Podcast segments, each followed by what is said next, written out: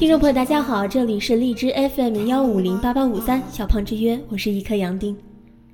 前几天呢，我在网上看到了一篇文章，它的第一句话是：“如果是王家卫去拍《西游记》，会是什么样的故事？”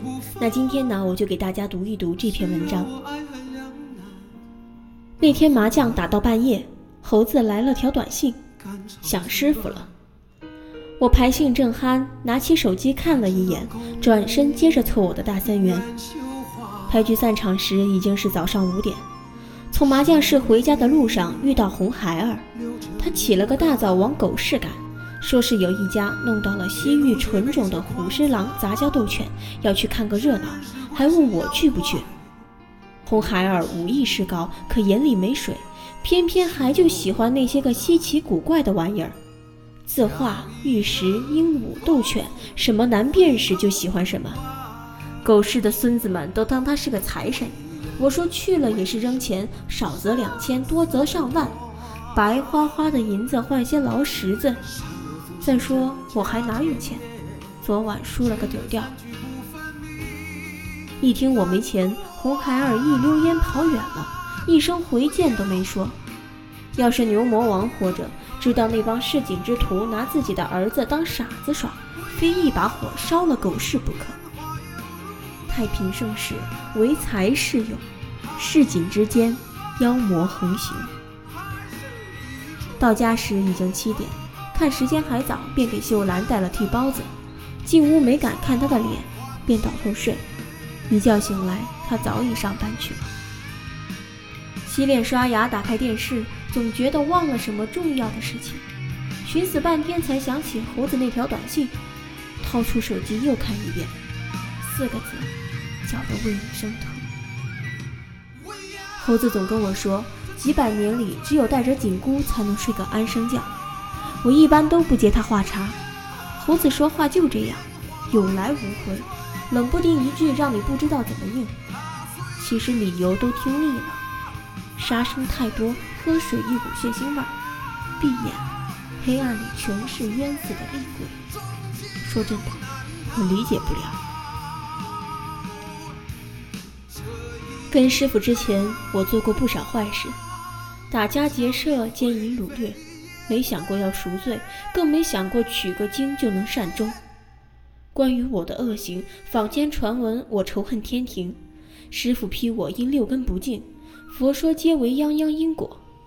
我思考了很久，想来也只是因为手痒。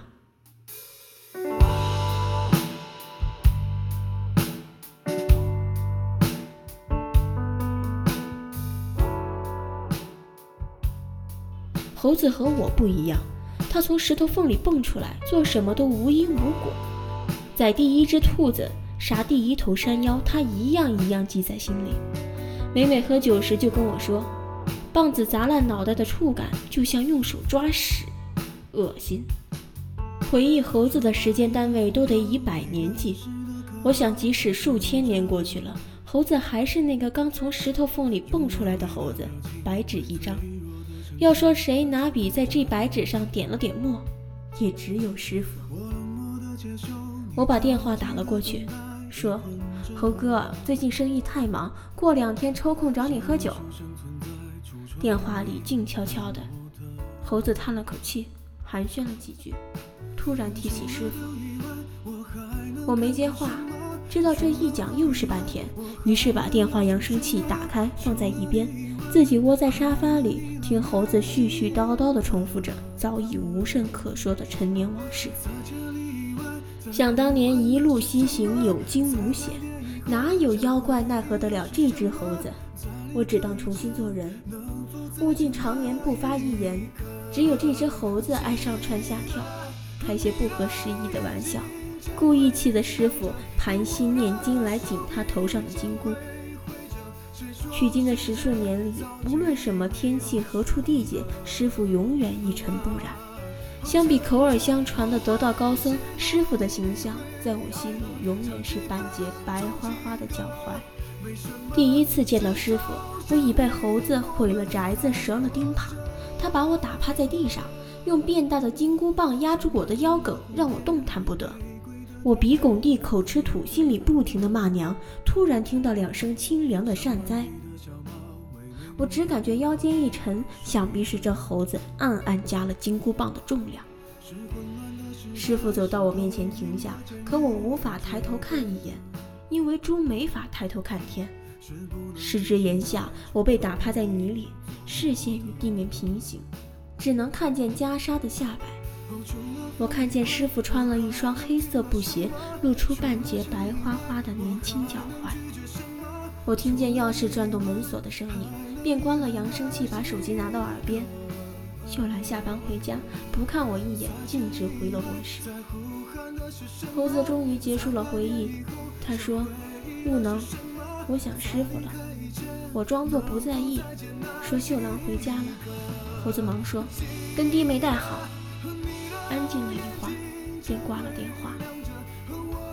我没跟猴子说，我也想师傅，而你至少还有金箍。这篇文章呢很长，那我今天只读了这篇文章的第一部分。那在接下来的时间里，我会陆续的把剩下的内容读完，也请大家持续关注。这里是 FM 幺五零八八五三小胖之约，我是一颗杨丁，下期再见。